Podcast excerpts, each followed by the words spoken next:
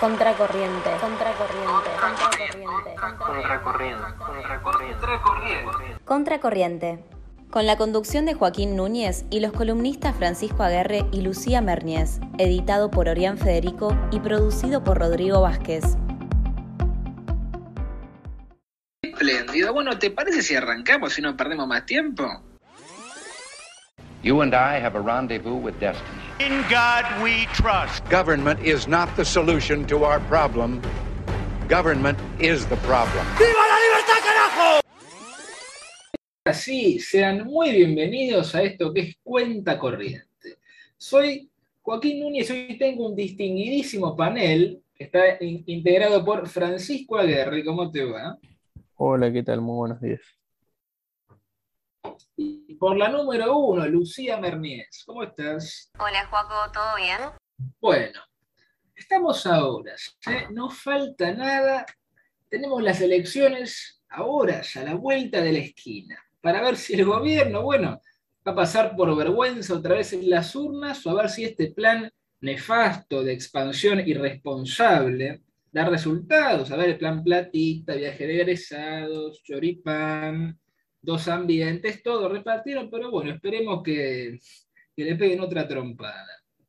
La gente cerró la campaña, estuvo al frente de todos en Merlo, estuvo Tolosa Paz, estuvo Axel, estuvo Sergio, estuvo Alberto y estuvo Cristina.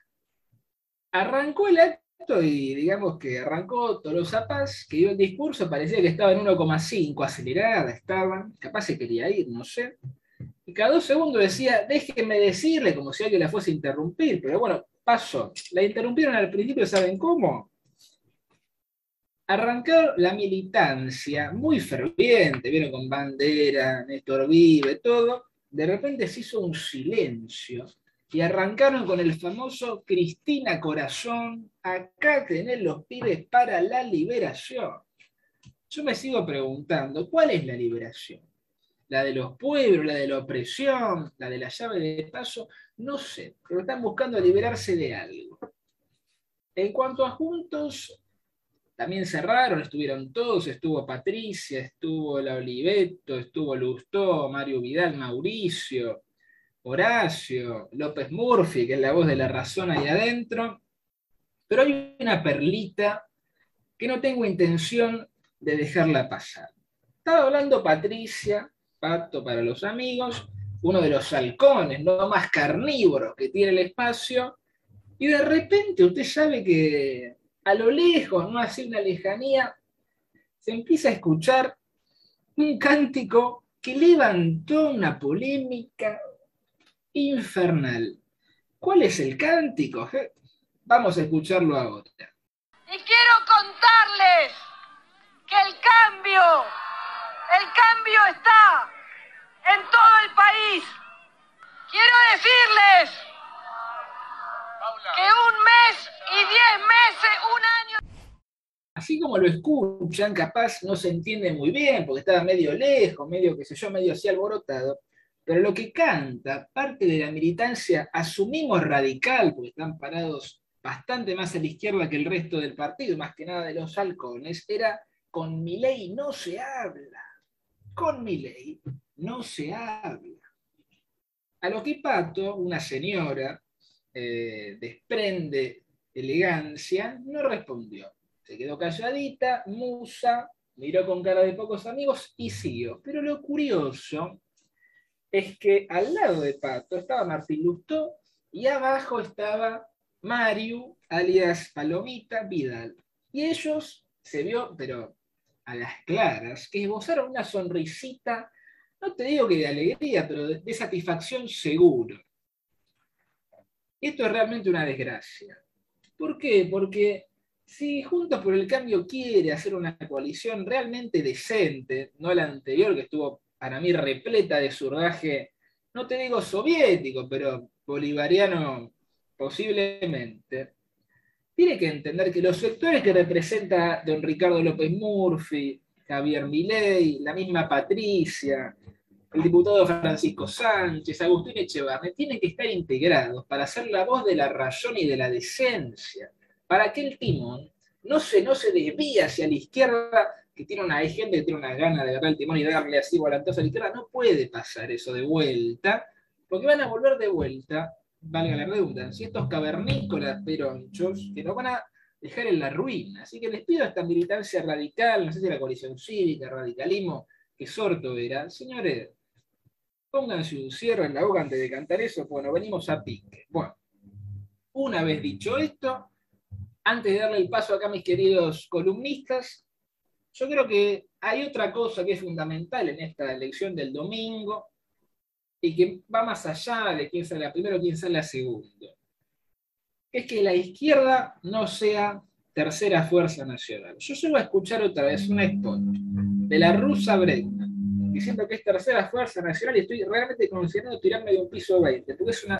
Hay otro tema que no tengo intención de dejar pasar, que va más allá de quién sale primero, quién sale segundo, que la mayoría, la minoría no me interesa. Me interesa, pero quizás un poco menos que esto, ¿no? Es muy importante, no se da cuenta la gente lo importante que es, que la izquierda no salga tercera a nivel país. Yo voy a escuchar de vuelta un spot de la rusa Bregman diciendo somos tercera fuerza nacional, estoy pensando seriamente en salir al balcón y tirarme de palito a donde sea, porque es terrible. Es una imagen que como país no se puede dar. Yo recuerdo, voy para atrás, no, no me insulten, año 2011. Yo creo que ahí tocamos fondo como país seriamente, ¿por qué? Pues usted va a las presidenciales, los nombres, los apellidos que había, era una película de terror.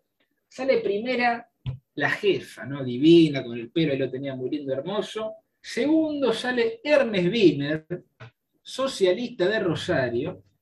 Y tercero, el amigo hijo de Alfonsín. Bueno, cuarto Rodríguez, me creo Dualde.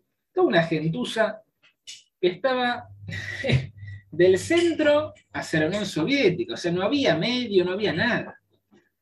Por eso creo que que los liberales salgan terceros en esta elección es un mensaje al mundo. Che, guarda, ¿eh? nos cuesta, Estamos dormidos, pero tenemos un ojo abierto. Así que eso me parece fundamental y quiero invitar a la gente, por favor, a que acompañen a, Javier acá en la ciudad, acompañen a José Lucho en la provincia, porque es una señal al mundo, señores, una señal al mundo. Bueno, no me quiero extender más, me hacen así, redondear, salame redondear, así que le doy el paso a, nuestro, a nuestros, digamos, como decir, maravillosos columnistas. Y vamos a arrancar con Francisco. A ver, ¿qué nos trajiste? Bueno, hoy voy a traer los resultados de las últimas encuestas que se pudieron publicar antes de la vida oficial. Es decir, el momento en el que ya no se puede publicar nada relacionado a las elecciones legislativas 2021 antes de la votación, para no influir en el voto de las personas. ¿no?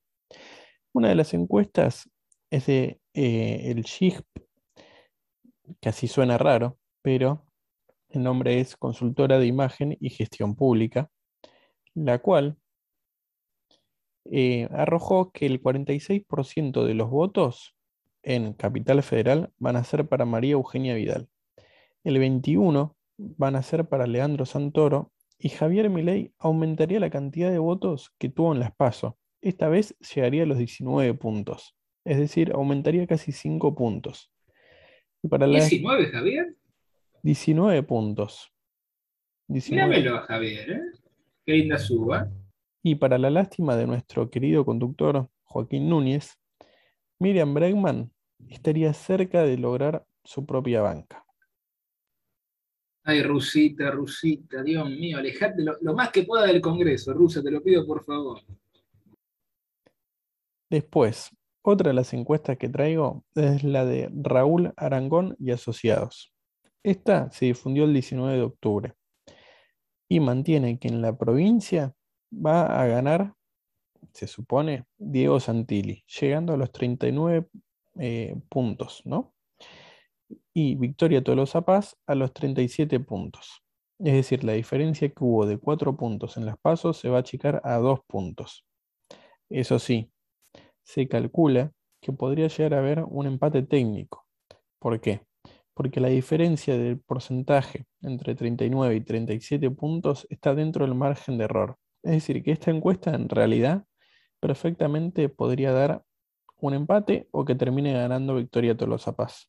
O sea, En- me está diciendo que el- esto de los viajes de egresado, de repartir a diestra y siniestra billete, estaría dando resultado en la provincia, parece. O viste cómo son las cosas, ¿no? A veces eh, un poquito mejora la economía, mejora la economía. Sentimos que la economía está mejor y vamos por ese lado. Yo siento el, el bolsillo apenas más grueso y ya vuelvo arrastrado al peronismo. Mirá vos. Y bueno, gracias a eso el peronismo sigue existiendo, ¿no? ¿Qué otra encuesta tenemos? A ver, ¿qué más hay para ver?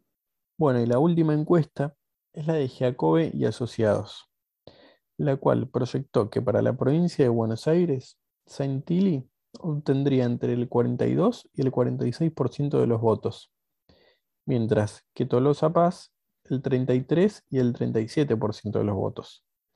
Es decir, que la diferencia seguiría siendo de 4 puntos para eh, ganando Juntos por el Cambio, ¿no? Y en O sea, la- según esto, sí, discúlpame que justo te corté, pero me pareció, Santilli rompería la barrera de los 40. Sí, exactamente, pasaría a los 42 y 46. Sobre todo se calcula que los 44, que es un punto medio, es a lo que podría llegar. Estaría siendo la, la gran Sergio Massa 2013, así. Arrancó las pasos con 30 y pico, así, canchero, y después pasó los 40. Bueno, es que sabes que también se calcula que el porcentaje de la gente que va a ir a votar va a aumentar. Va a llegar a un 70%, es lo que se espera, ¿no? Ahora, si vemos la televisión, escuchamos la radio, vamos a ver que las propagandas dejaron de ser propagandas políticas propias de cada partido y sale eh, que votar es la mejor elección, ¿no? O sea, lo, lo que se espera es aumentar la cantidad del electorado y de esta manera también poder sacar un mayor porcentaje de votos, ¿no? No solo lo busca Juntos por el Cambio, sino que el Frente de Todos confía en esos, en ese 10% que va a ir a votar las elecciones. Tienen sus esperanzas en ese 10% más, ¿no? Y después, en la ciudad de Buenos Aires, la encuesta realizada por Giacobbe y Asociados, como mencionamos anteriormente, que realizó tanto en la provincia como en la ciudad, da una proyección que María Eugenia Vidal puede sacar entre el 47 y el 52% de, de los votos, mientras que Leandro Santoro se mantendría entre el 21 y el 26% de los votos. Y Milei, quien obtuvo casi un 14% en las PASO, ahora tendría un 14,9, es decir, sumado un punto, eso seguro, y un 20%, eh, aumentando casi 6 puntos a lo sacado en las PASO. Hasta ahí tenemos las encuestas este, de Fran, bueno, muy variado, muy variado, para algunos todos podría subir un poquito la provincia, hasta quizá ganar, Dios no lo permita. Bueno, y llegó la hora, ya para ir cerrando, ¿no? De abrir la ventana y mirar hacia el norte. Y cuando miro hacia el norte, la verdad que me encuentro muy esperanzado y muy feliz. ¿Por qué? Se preguntarán algunos que estén un poco desactualizados. Porque la gente se empezó a dar cuenta de que había sido engañada. De que ese señor con una sonrisa hermosa y muy, muy seductora que te dan ganas quizás de, de, bueno, vamos a dejarlo ahí. Ese señor con una sonrisa, ese piano hermoso que tiene, con una pinta de abuelo inofensivo, un abuelito lindo, dulce, este, con una- un cartel acá en el pecho que decía moderación, gente se dio cuenta de que eso resultó ser una cortina, una cortina siniestra, que escondía a un tipo que estaba perfectamente dispuesto a transar con lo más triste que tiene el socialismo norteamericano, como es el señor Bernie Sanders, como es, como es la señora Elizabeth Warren, alias Pocahontas, y como es la señorita Alexandria Ocasio Cortés y todo ese séquito lamentable que tiene detrás que se hace llamar el escuadrón. Pero ¿por qué digo que la gente se dio cuenta? Bueno, la semana pasada hubieron dos elecciones en estados bastante demócratas, por no decir muy, como Virginia y como Nueva Jersey. Vamos al caso del primero, que es el más carnoso, el más jugoso, el más lindo para, para ver entre todos, ¿no? Virginia es un estado que desde el 2004 no vota por un republicano para la presidencia, cuando votó por George W. Bush, y desde 2009 no vota por un gobernador republicano, cuando votó al señor McDonald, en rechazo a las políticas, digamos, muy progresistas de Obama. Pero, ¿por qué esto es importante? Porque desde, entonces, desde la coalición Obama, que fue la coalición de la interseccionalidad, Virginia votó siempre por un demócrata y siempre, atente al lupo, por un margen más importante. Y para muestra un botón. Año pasado, 2020, Joe Biden derrota a Donald Trump por más de 10 puntos.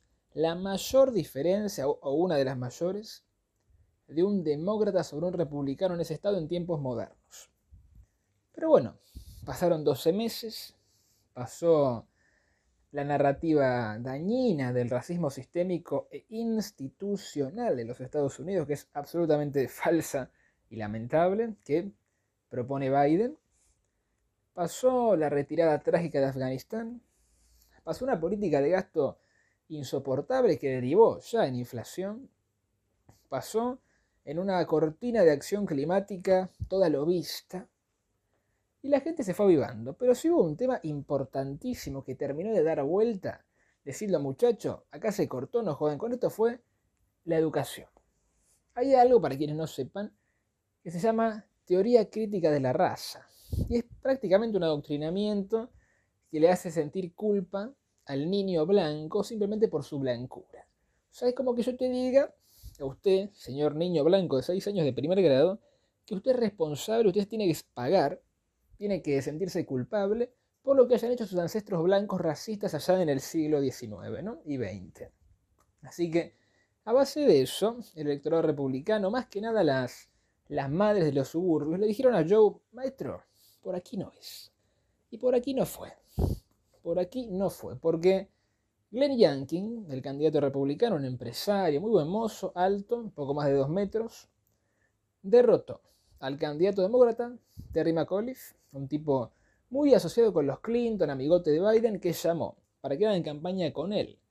A Biden, a Obama, a Stacey Abrams, que es una señora que el único mérito que tiene es, hacer, es haber sido casi gobernadora de Georgia, perdió, pero bueno, la gente la quiere, y a la impresentable de la vicepresidenta Kamala Harris, que es más impopular casi que Trump en este momento, pero bueno, la vamos a atender otro día con toda esa gente haciendo campaña por él, cayó derrotado por un poco más de dos puntos, que es casi una paliza en un estado que es muy demócrata y que votó un demócrata por más de 11, por más de 10 puntos hace un año. Así que la gente se dio y le dijo, maestro, no. Le dijo, maestro, basta. Maestro, córtela con esta fachada de docente amigable. Se cortó. Afuera. El segundo caso es un poco más al noreste y es Nueva Jersey, Nueva Jersey, así como pronunciado lindo.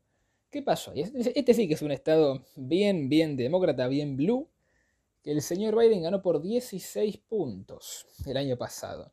Es un estado, ese sí, ya no se podía perder bajo ningún tipo de concepto. Había que sacar más de 10 puntos de diferencia para hacer una elección decente. Bueno, ¿qué pasó? Toda esta serie de factores que yo he nombrado anteriormente provocaron que el gobernador demócrata, el señor Phil Murphy, sufriera y sudara la gota gorda contra un republicano bastante, no digo extremista, pero era la más dura, o sea que para un estado demócrata es un tipo que invotable casi, señor Jack Ciattarelli, el señor Murphy le ganó solamente por dos puntos. Vamos de vuelta. Hace una elección que para haber sido normal, decente, para un demócrata así, tendría que haber sido ganada por más de 10 puntos, doble dígito. Y la ganó arañando, vieron raspando la olla lo que queda ahí al fondo del guiso, por un poco más de 2 puntos. Y eso es una premonición muy interesante para qué. Porque en el 2022 se prevé que ya con estos resultados se venga la famosa ola roja. Ola roja quiere decir que los republicanos van a, van a cachetear a los demócratas en la Cámara de Representantes, donde esperan recuperar una mayoría, y en el Senado, donde hay un Senado ahora 50-50, con, cuando desempata acá nuestra querida y adorable Kamala Harris, el Senado volvería a ser republicano. Pero bueno, falta un año, falta mucho, puede pasar prácticamente todo, pero con estos dos resultados, yo si fuese demócrata, ¿qué haría yo? Mira, estoy consejando gratis ya. Primero, moderaría un poquito el, discurso y segundo, bueno, me escondería abajo de la mesa. A ver si con eso solucionan un poco las cosas. Así, terminando la mirada hacia el norte, cerramos la ventana y le agradezco a mis deliciosos columnistas Francisco Aguerre y Lucía Mernés por su hermosa colaboración. Y a ustedes también por haber escuchado todo este espectacular programa. Y les digo, préndanse porque se vienen cosas muy lindas. Los esperamos en el próximo episodio de esto que fue, es y seguirá siendo Contracorriente. Un abrazo para todos. Reviví los mejores momentos de Contracorriente en nuestras redes sociales. Escucha Contracorriente y abrí